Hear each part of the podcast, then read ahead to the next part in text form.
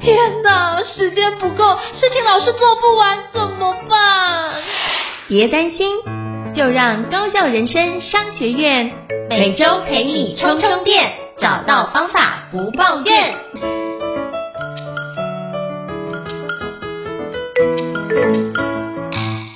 大家好，我是赵应成，欢迎大家来到高校人生商学院的职人访谈节目。我不知道过去你会不会有机会去参加一个论坛，或是参加一个就是工作坊 workshop。那这个工作坊呢是远在海外哦，那你愿不愿意就这样漂洋过海来看你？有什么样的哪一位专家大师让你有这样的一个魅力，让你愿意远渡重洋去跟他做学习呢？那今天我要介绍这个叫做。非常厉害的领导大师，国际领导大师叫 G. Smith，G. Smith，G. Smith 先生，他有一个叫做 MG 一百的 Coaches。那今天非常荣幸能够邀请到就是 EMBA 杂志的方书慧总编辑来跟我们分享，他远渡重洋从台湾飞到。美国飞十几个小时去参加三天的一个 MG 一百 Coaches 这样的一个邀请制的活动哦，那是不是可以跟我们分享一下这三天他美国之行的一个丰硕的一个成果跟收获？那我们欢迎书慧总编辑，Hello，书慧总编辑你好。嗨，应成好，各位听众朋友大家好，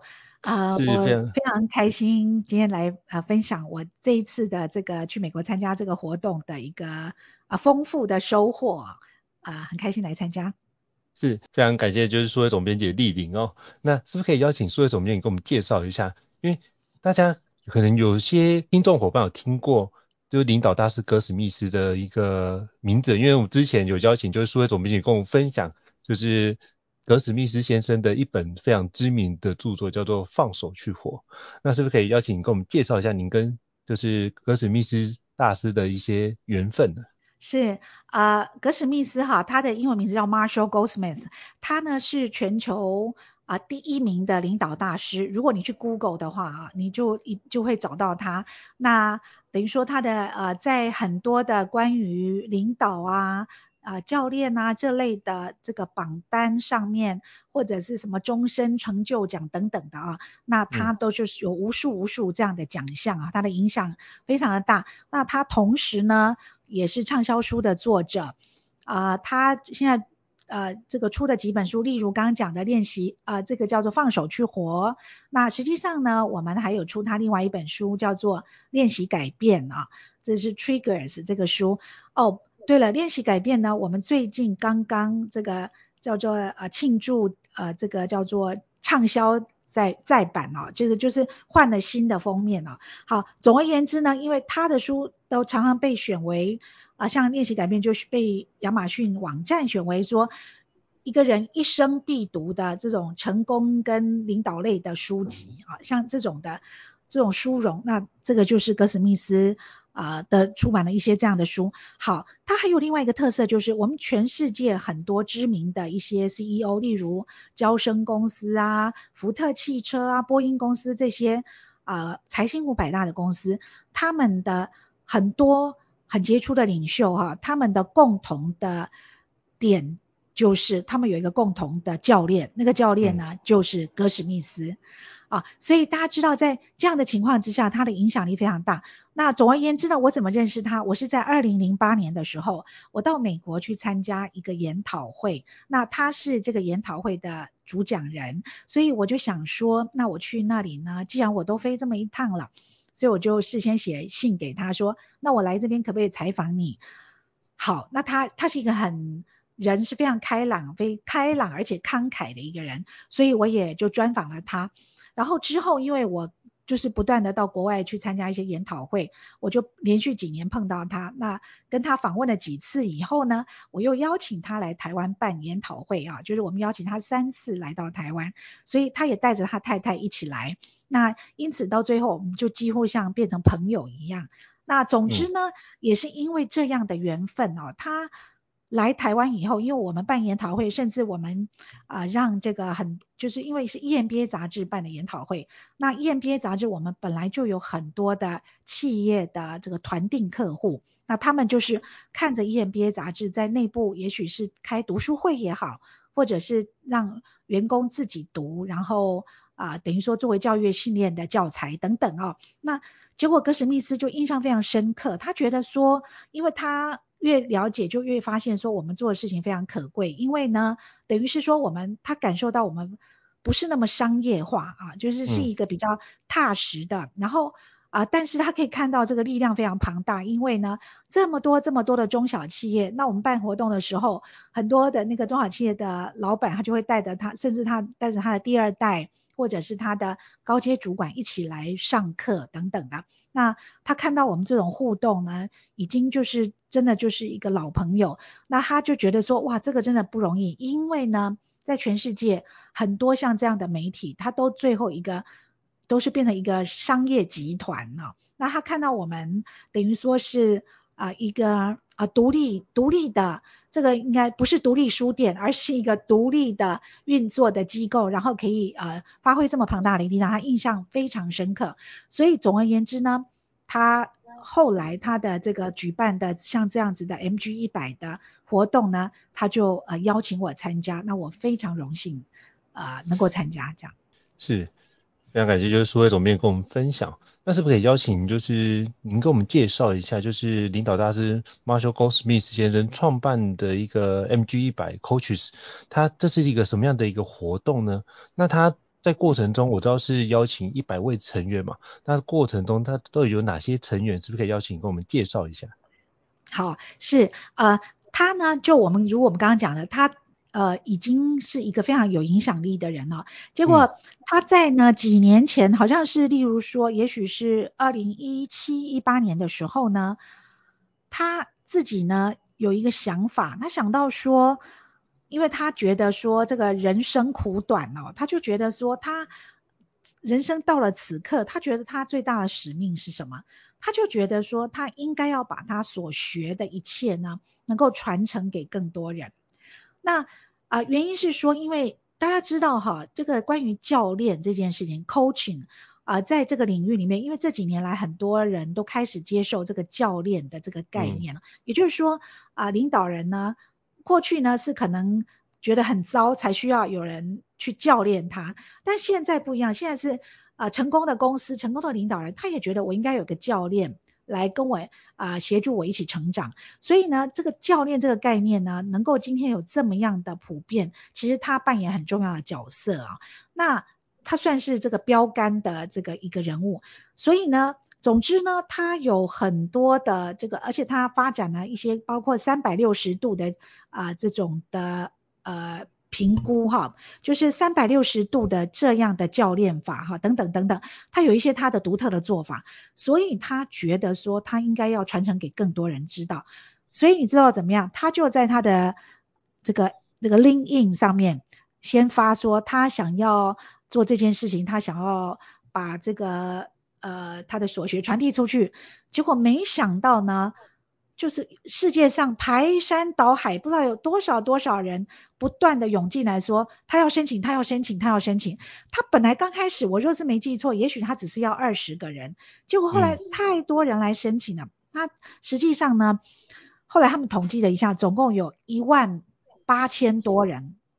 去寄去申请，而且这些人呢，都不是普通人物啊。都是很多都是非常杰出的教练，他们就想要申请，或者是不一定是做教练的人，而是有啊、其他的可能呃工作领域的。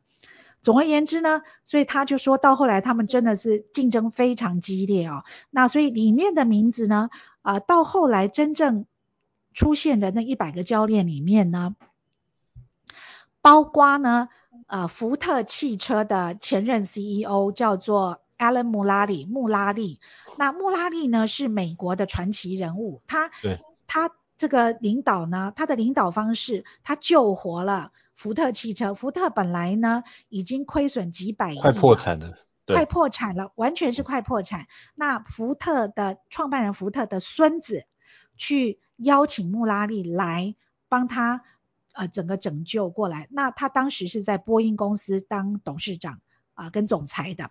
所以呢，那他他在波音公司期间，他也是把波音公司啊的这个业绩的这个绩效做到史上最好的。所以总而言之呢，就是说他是一个美国的传奇人物。那像这样的人就是在他的 MG 一百里面啊。啊，等等，那还有很多很多，例如说，呃，还有世界银行总裁叫做以前就是他已经卸任了，叫做啊金庸 Doctor Kim 啊，那这个也是我们常常都是在时代 Time Magazine，在时代呃杂志，在财新杂志哈，在 CNN 看到的人物，那啊他们呢也是在 MG 一百里面的这个社群里面，因为呢，他们这些其中有一些人都是因为他们是啊这个格史密斯教练的。对象，所以他邀请他们一起加入啊。所以总而言之呢，这里面真的有非常非常多，还有包括一些，例如说我之前啊、我也采访过的，例如说一些畅销书作家，就是那种啊呃，这个等于说你亚马逊上面看到畅销书作家哈啊、还有那个非常呃像 Google 的人资。呃，他的不是人资，Google 的这个领导力发展的资深总监，这种最啊、全世界最顶尖公司的高阶主管等等啊，那、呃、都在里面。所以，当后来呢，渐渐因为人实在太。太多人了，就是太多人在争取这个机会，所以他后来有超过一百个名额，嗯、我必须说，他有稍微扩大了一点点哈。但是即便如此，他们后来也是先停下来，因为实在太太那个社群越来越大，大到一个阶段，若过度庞大不是一件好事，因为这样子那个凝聚力就降低了。那总而言之呢，呃，我要强调的说，这是一个真的是世界非常杰出的一些人物的在一起齐聚一堂的地方。哇，听听到那些都是传奇在课本里面，或者是在那经典的教案里面会看到的一些知名的人物哦，所以我觉得就是数位总编辑能够受邀参与，我真的觉得你也是我们台湾之光，也是我代表，就是知名的人物，我觉得非常厉害。是，不敢不敢，是不是可以？是，那是不是可以邀请就是数位总编辑给我们介绍一下？那在这一次的一些三天的一个。Workshop 的学习当中，你有什么样的一些活动让你觉得印象很深刻呢？好的，是呃，我呢，我去呃，我在受邀去参加的时候呢，呃。我们这次去的地方是 Nashville，就美国的纳许维尔，嗯、它是在田纳西州。对，对，那因为它很远哦，所以真的是就是下定决心就是要去。因为你收到一封来自格史密斯的邀请函的时候，谁可以说不去呢？你就知道，而且我看到这些，我就有看到这些节目的这个呃这种大纲哈，我就觉得哇，这真是我当时就的心情就是说。啊，这真的是一生难得的一个经验，我自己非常清楚啊。嗯、那总而言之，我的感受就是呢，就是有一点像说你坐在这个摇滚区一样哈，就你去看一个非常精彩的演出。啊，非常精彩的一个活动，而你坐在摇滚区，你就是很近距离的看到这些很厉害的人，那他们的一些分享，甚至是私下的互动啊，那所以有有非非常多的见闻，非呃非常有趣的见闻跟非常丰富的收获。那就活动而言哦，啊、呃，我想呢，我最大的几个收获哈，我我真的是第一个就是说。我感受到，我必须说啊、我觉得这个呃理性的知性的收获，我等一下再讲。但是我觉得我最强大的感受就是说，我感受到说一个正面的能量啊，就是说它创造了一个非常充满了能量，而且是正面能量的一个平台。然后呢，让大家在这个社群里面互相帮助、互相贡献。然后呢，所谓。无他，就是希望这个世界更好啊。当我们这样讲的时候，你可能会有时候听起来有点高调啊。但是你如果看到人真的是这样在做的时候，你真的会受到很大的激发哈。就是说，他像办这个活动哈，呃，没有也没有什么要求媒体邀请媒体去报道，也没有也不是收什么伟大的钱，他当然需要缴一点钱，因为那个。它会有一些成本啊，所以大家需要共同分享这些成本，嗯，cover 掉那些成本等等的。那但是呢，你看到就是说这么多人，他们呢，呃，我们三天的活动里面呢，几乎就是就是除了格史密斯自己，也就是这样子召唤大家去之外，这些讲者呢，像我刚刚讲的福特汽车的呃前总裁，还有世界银行的总裁等等呢。啊、他们呢三天都在那里啊，也就是说他不是上台讲讲，然后旋风一样就走了，他就在这里跟你待三天，下课就一起下课，然后上厕所你还会碰到他，啊，就是像这样的一个状态，大家共同学习，这是一个最大的氛围，就是说大家啊充满善意，然后一个正能量的平台，然后共同学习，这是我最大的感受。然后呢，而且这个好不是追求好，而是追求共好。啊、哦，嗯，所以是让整个世界更好。那所以这是一个呃，我想我在这里面呢，不断的感受到一次又一次的。那我可以举个例子啊，我举以这个来讲，我举个例子，就是说啊、呃，我们在其中有一天呢，讨论的是什么？讨论的是说这个社会现在整个全球现在面临的一个大的问题是什么？所以这个挑战是什么？那我们可以。做一点什么事，发挥一点力量来帮助这件事情啊、的这个呃化解吗？好，那他们找出来的就是说主题呢，其中有一天就是定调在说这个整个世界的这个心理健康，mental health，mental health，哦，应成刚好是心理系的啊，那这个心理健康呢？为什么是这样子呢？因为呢，根据这个一些统计哦，现在的这个啊、这个整个整个世界，尤其是这种青少年，那个金庸呢，就是这个 Dr. Kim，他提出了一个数字，他说根据他们研究，在美国现在十岁到十四岁的青少年死亡率排名第二的原因是什么？就是自杀。你可以想见，十到十四岁的小孩。这个整个世界才刚刚要开始而已，可是却有这么多人，他觉得这么的沮丧，沮丧到他觉得需要自杀。好，那这个数这个问题呢，如果再往下再抽丝剥茧呢，你会发现呢，其实有很大的关系是跟社交媒体、跟手机等等的这一切有很大的关系。嗯，那这个研讨会里面在讲的就是说，我们这些大人们创造了一个这样的社会。这个社会就是现在大家都在沉迷在手机里面，然后都透过社交媒体来展示一些虚假的东西，让那些很纯真的小孩搞不清楚真实或假的。为什么别人都可以这么棒、这么厉害、这么漂亮、这么有钱、这么快乐，而我却是那个呃比较丑的、比较胖的、比较笨的、比较穷的那一个啊？所以这一切呢？等于说，让这些小孩呢一出生就跌进去一个他分不清楚真假的世界。然后还有另外一点就是，他的身边的人是疏离的，可能包括他的爸爸妈妈都啊、大家都被手机绑架了啊，等等。就是因为这样整个环境，所以呢啊，这是一个其实是刻不容缓的议题啊。所以你看哦，这个这个，我们去特别去参加一个活动，那其中有一天就在讨论这样的问题。啊，讨论这个问题有多严重，讨论这些呃原因是什么，然后呢，然后呢，但是呢，呃，这个就是这个研讨会很棒的一个地方，就是说，它没有让我们存在一个，就停在一个很负面、很沮丧的的一个状态啊啊，我想大家都曾经。参加过一些活动或看过一些报道，看完以后其实是很沮丧的，就觉得说，哇，那怎么办呢？怎么世界现在变成这个样子？那怎么办？然后忧心忡忡，然后觉得什么事也做不了，然后而且心里会很愤慨，说，你看，你看，贾伯斯当时要是不要这样子就好了。你甚至会有一些负面的情节啊。但是呢，我们这个研讨会呢，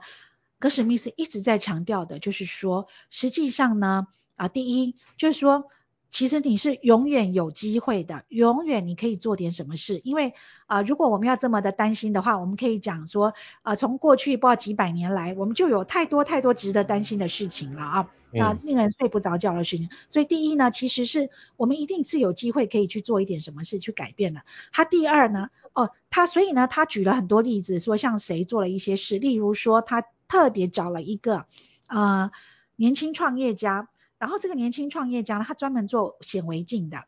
那这个年轻创业家呢，他就是说，你知道他做什么事？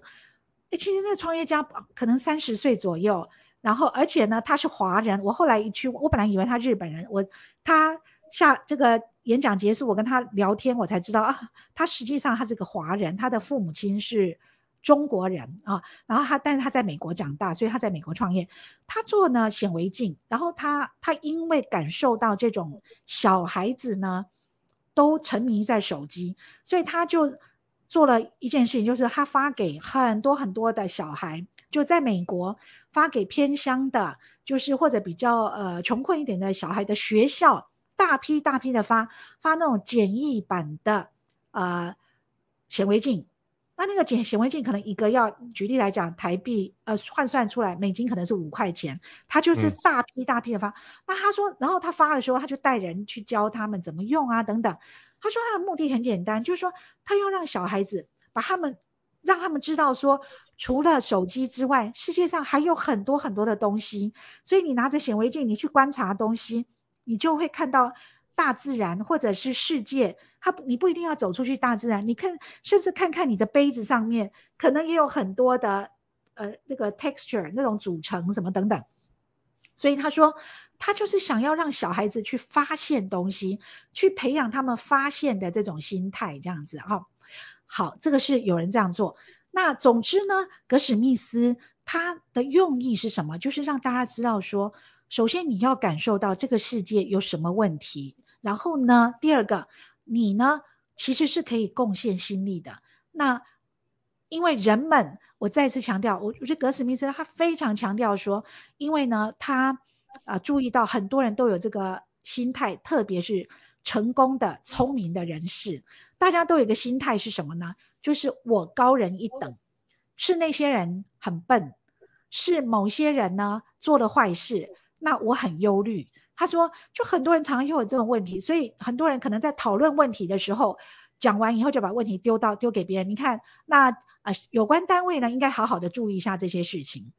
好，他告诉台下这些人，嗯、我们这些去参加的人，他说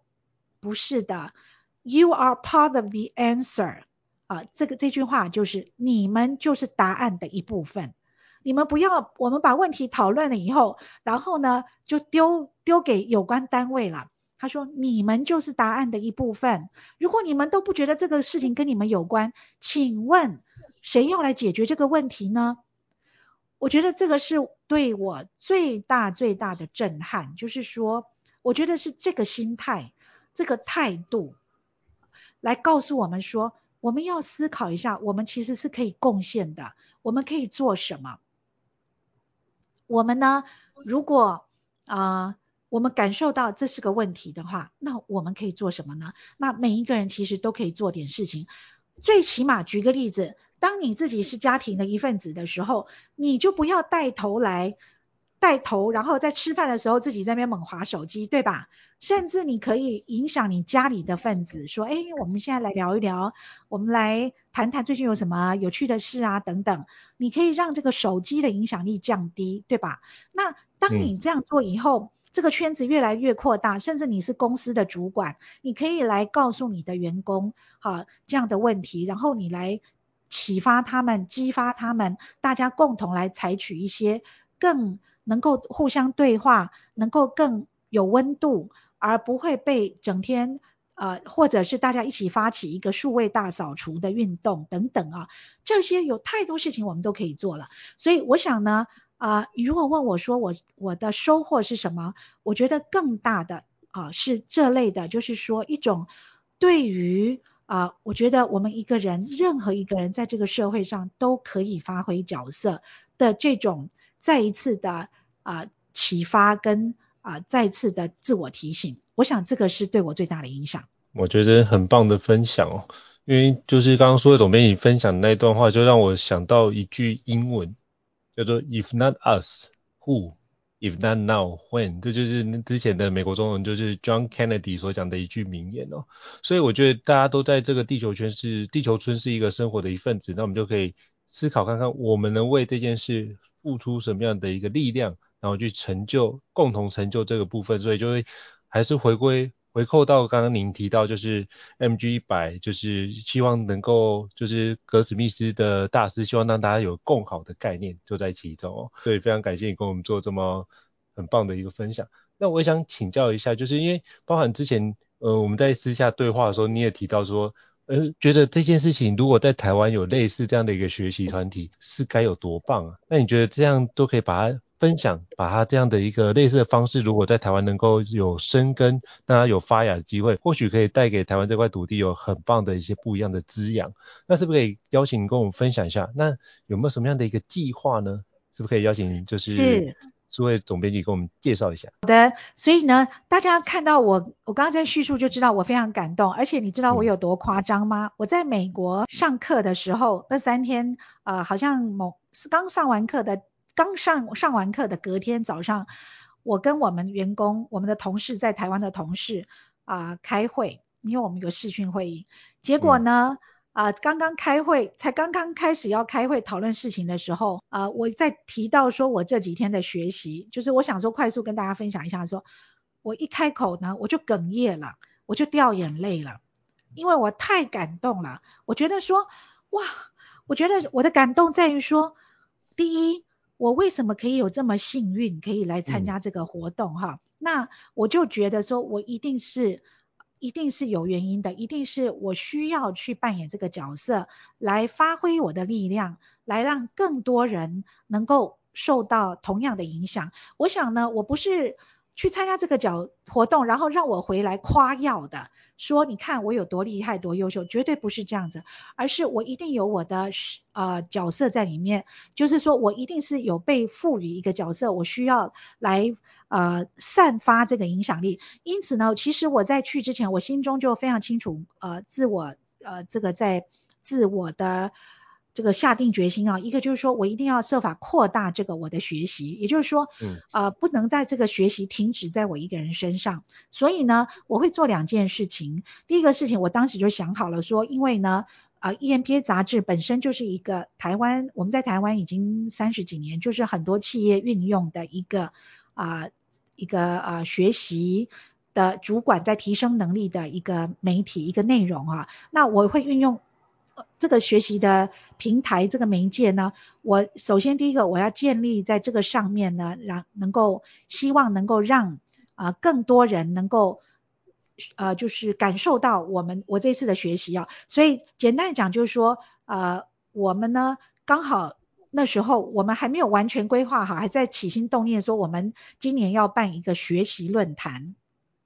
那这个学习论坛其实我们已经办了好几年，但是今年我出发前其实还没有完全的最后确认。好，当我参加了这个课以后，我回来以后我就更再次的确定说，我要把我所学的东西哈，我所受到的啊、这个感召，我希望能够具体的呈现在我们呃这一次要办的这个叫做企业学习论坛，也就是 EMBA 企业学习论坛上面。那这个是什么呢？啊、我们呢？因此，我们邀请了，首先第一个，我们邀请了一个国外的大师，他是一个畅销书作者。那他最近的一本新书，他叫 John Badoni，他的最近的新书叫做《压力下的优雅》。我非喜欢，非常喜欢这本书的书名啊。他说，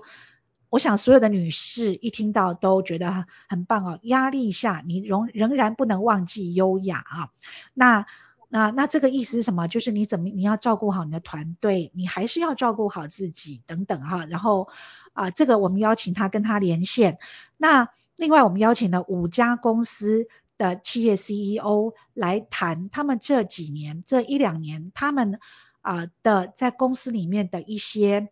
学习。那这个学习是什么呢？因为呢，呃，现在环境变化非常大，包括人才的环境，包括永续等等啊，所以呢，他们来谈说他们怎么样在这个状况之下，他们努力做些什么事，他们这几年在做些什么事，推动什么专案没有，或者是改变什么流程等等，然后呢，他们来跟我们分享他在中间学到了什么，所以这个是呃呃，我就是最大的目的就是希望说我们大家能够。好好的，是真真正正的啊、真诚的分享，分享自己的学习，而不是有一个目的性，说我是要来呃卖，我是要来卖什么东西，要卖我们公司的系统也好，或者是呃我这个私下有什么样的目的哈，没有，他就是我是邀请这些人，然后来好好分享他们的学习，然后同时呢，我自己啊、也会在里面呢有一段。的分享就是特别来谈说，我在这段时间我呃，特别是这一次去了 Nashville，我的学习，我的观察，然后我最大的目的是希望我们的这一群，呃，就是我们在台湾能够呢，同样也有一个建立一些啊、一个社群，一个平台，让大家呢能够非常有温度的在里面互相学习，然后共同成长。这个呢是我们就是我在这次活动。参加 Nashville 活动之后呢，回来就更进一步确立说，我这个基调呢，一定是啊、呃，让大家呢能够觉得说，有时候你不只是知识的学习，而是你的内心你充电了，而且你觉得呃看到了别人怎么做，然后真的有一些启发哈，这个是我们真正想做到的事情。所以，所以呢，我们一直强调说，它不会是一个。因为我常常参加很多的研讨会，哦，我想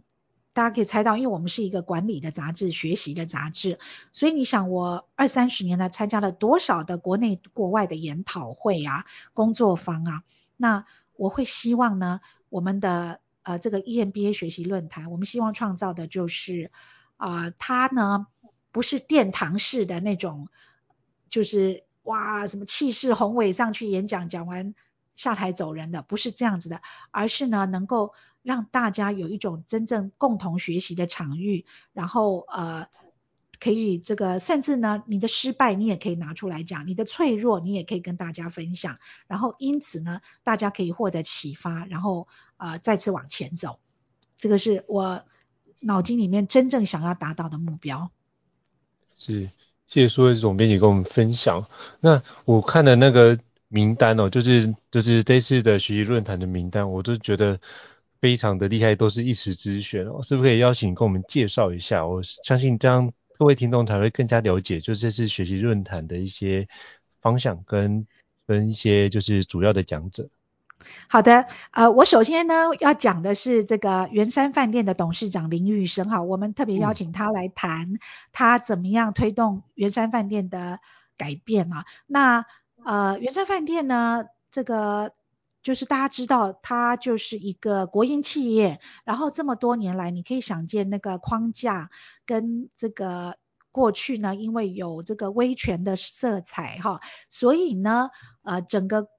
这个营运的状况不是特别好。那这个在林玉珍董事长上来之后呢，啊、我。呃，去年还是我忘记是今年初还是去年去采访他，那我印象非常深刻，就是大家可以感受到最近圆山饭店其实是比较活泼的，包括有一些密道啊、嗯、等等，有一些新的呃做法。但是最重要的是，他呢，我记得我在访问他的时候，他花非常多的力气，他就是希望他的员工、他的主管能够有那种主动性、自发性想要做事的那种的心态哦。那这个是非常非常难改变的。那一个人怎么样把他注入他的啊、呃、这个这种这这种的自发性这种的当责的这种概念？那啊、林玉生董事长他呢，他有很多的做法，我在过程当中啊、呃、听到了他的做法，就印象非常深刻，所以我们这次特别邀请他来跟大家分享。他其实平常不太在外面有太多演讲，你蛮难得看到他的，所以我想呢是也是我们也很荣幸呢可以邀请他来哈，他们。也是很谨慎这样子，好，这个是一个。嗯、那另外呢，还有一家公司，我想平常也不是那么常看到，就是台象公司。那台象呢，它是一个传产哦。那他们在最近几年做了呃很多转型的努力哦，包括他们怎么样呃设法创新，然后呢，他的这个怎么样让他的员工呢？能够这个觉得这个在被赋能哦，这种 empower 的这种概念，所以呢，他他就是说，他这次他特别要来谈他们的转型，他怎么做的，他怎么样发动这个转型，然后让员工能够呃一个传产的公司能够会愿意去创新，然后用什么方法来做哈，这些这个也是我们啊这一次特别邀到的。比较很很难得在外面见到的啊，好，那另外我们还邀请到上银科技的总经理蔡慧清，那他呢充满了热情，充满了正能量啊，他做了很多的事情，我我觉得哈，我我觉得非常有趣的是，像你跟一个正能量，然后充满活力，然后有想法、有方法的人在一起的时候，十分钟你就觉得你已经被点燃了。我呢跟他每一次互动，我们只要稍微互动一下，我就觉得哦，那一天充满了能量，我又被点燃了哈。所以那个我们这次很开心邀请那个蔡慧清总经理来分享，还有辉瑞药厂的叶素秋总裁，那呃他呢他来谈说他超前部署，他在人才方面超前部署，他怎么做啊？那辉瑞呢呃这几年如果你有注意的话，他们也有。有很大的变化，他们呃现在变得非常更有温度，然后非常快速啊。那他发动了一些做法。那我另外特别要介绍的是，因为刚刚讲起来好像。公司规模都有一定的大规模，我我们永远我们在其实我们在规划的时候，我们就会一直想说，我们不能够永远都只是为大企业，都是在讲大企业，所以我们特别特别邀请了另外一个比较是中小企业，这个是四季艺术儿童教育机构的创办人，那他呢是他的这个机构呢比较是幼稚园呐、啊，还有这个学就学习的这些单位啊，那他公司不是特别大，但是呢。啊、呃，他们在这个转这个数位转型方面做得很厉害，而且我那一天在跟他通电话的时候，嗯、他讲，我觉得他真的一句一句话讲中了，我觉得很多现在中小企业的心声。他说他们的挑战就是，嗯、你过去都会想到说我要来找到最好的人才来帮我把事情做好。他说，可是现在时代改变了，你真的很难找到，嗯、你就是人才变动啊，这个环境少子化呀。你很难找到所谓的最好的人才，所以他就说，他现在的策略就是，他要去找到他的，他要有现有的人才，就是他能够呃，能够呃这个共事的现有的人才是这样，在现况之下，他怎么样去达到最好的结果？哦，那因为现在所有的最好的人才很可能都被高科技呀、半导体呀、台积电。早走了，所以呢，啊、呃，这个世界呢，我们现在就要开始理解到说，在现况之下，我们怎么样达到最好的结果。所以我觉得他讲的东西呢，啊、也是非常有启发性。总而言之呢，啊、这个活动啊、是我我自己都非常期待啊。然后，by the way，我们也希望，我们也在设计一些啊、事情，就是说，我们也不是只是单向的演讲，我们希望大家。啊，听听在听了以后，可能也有一些小小，我们有一些小小的体验，让大家能够学员能够听了以后，也许有一些反思，然后甚至呢，可以跟彼此学员之间也可以互相学习，嗯、这个是我们现在在做的事情。哇，真的是非常棒哦！那刚好刚刚您最后提到的就是四季幼儿园，就是刚好我们家小孩也是念四季幼儿园。哦、然后，所以我可以用家长的角度去知道说，他们有非常多的创新的一些做法，然后就是真的是非常厉害。所以我觉得就是这次的一时之选，真的各位听众千万不要错过。我觉得这些讲者，我觉得都是很难在外面听到，所以非常推荐大家可以好好的参加这次。二零二三的 EMBA 杂志的一个学企业学习论坛啊，那是不是可以跟就是数位总编辑请教一下，就是那这次论坛是哪一天的时间以及该怎么报名？是这个是九月十四号哈，星期四，九、嗯、月十四号星期四，在这个台北的富邦国际会议中心。那啊、呃，请大家呢就是可以 Google 一下。就是呃企业学二就是 EMBA 企业学习论坛或者 EMBA 学习论坛哈，你就会看到啊、呃，应该是网络上就我们有很简单的，就是网络上有这个关于这个论坛的这个页面，然后里面点进去就可以。我们在八月底之前有早鸟方案，而且呢，呃，因为就像我刚刚讲的，我我们事实上更大的目的是希望呃传递这样的能量跟呃这样的这个收获哈，所以其实我们的定价。一一天的活动来讲，相对来讲，我们定价其实是不高的，所以呃，欢迎大家参参加。我我们规划了这么好的活动，我们就是希望有更多人能够来感受。是，非常感谢苏总编辑的一个分享。到时候我会把就是这一次二零二三 EMBA 企业学习论坛的相关的一个连接放在这集 Podcast 资讯栏位当中，就提供给各位就是听众可以参考。那就是如果如果在八月三十号之前的话，还有一些早鸟的优惠，所以就赶快跟各位做个提醒哦。再次感谢就是数位总编辑的莅临跟我们分享，就是到美国这么丰盛的一个学习之旅哦。那也非常期待各位听众可以好好去参加二零二三 EMBA 企业学习论坛，我相信各位一定有很很多的收获。那我也会一起去跟大家一起做学习。那如果各位听众觉得高校人生商学院不错的话，也欢迎在 Apple Podcast 平台上面给我们五星按赞哦。你的支持对我们来说是一个很大的鼓励。那如果还想要了解相关的主题内容，也欢迎 e email 或讯息让我们知道，我们会陆续安排像数位总编辑这样一个专家来跟各位伙伴做个分享。再次感谢数位总编辑的莅临，谢谢。那我们下次见，谢谢，拜拜。谢谢应成，拜拜。高校人生商学院，掌握人生选择权。嗯